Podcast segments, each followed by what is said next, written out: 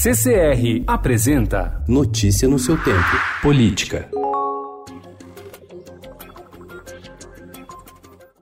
Aliada de Jair Bolsonaro desde a campanha eleitoral, a Frente Parlamentar da Agricultura, a chamada bancada ruralista, vai endurecer a relação com o governo. O motivo é a redução de recursos previstos para a área no orçamento do ano que vem e a falta de apoio a projetos no Congresso considerados prioritários para o setor.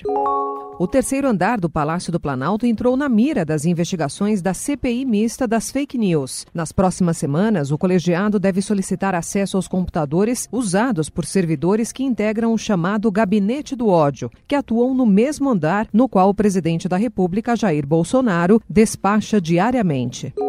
O Palácio do Planalto decidiu ignorar uma decisão recente do Supremo Tribunal Federal e manter sob sigilo os gastos com o cartão corporativo da Presidência da República. Desde 1967, um decreto militar ampara a decisão de deixar as despesas da presidência em segredo. Mas há exatos 30 dias, no entanto, o STF derrubou o artigo 86 do decreto-lei. O governo foi notificado em novembro sobre a mudança, mas não alterou seu procedimento.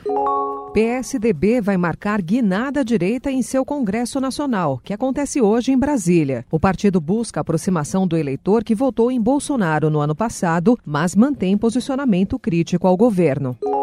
O presidente da Câmara dos Deputados defendeu ontem o que chamou de contingenciamento linear do orçamento do ano que vem. Rodrigo Maia afirmou que pretende dar ao Congresso mais poder para decidir sobre cortes de verbas. Com isso, eventuais bloqueios atingiriam proporcionalmente todos os ministérios.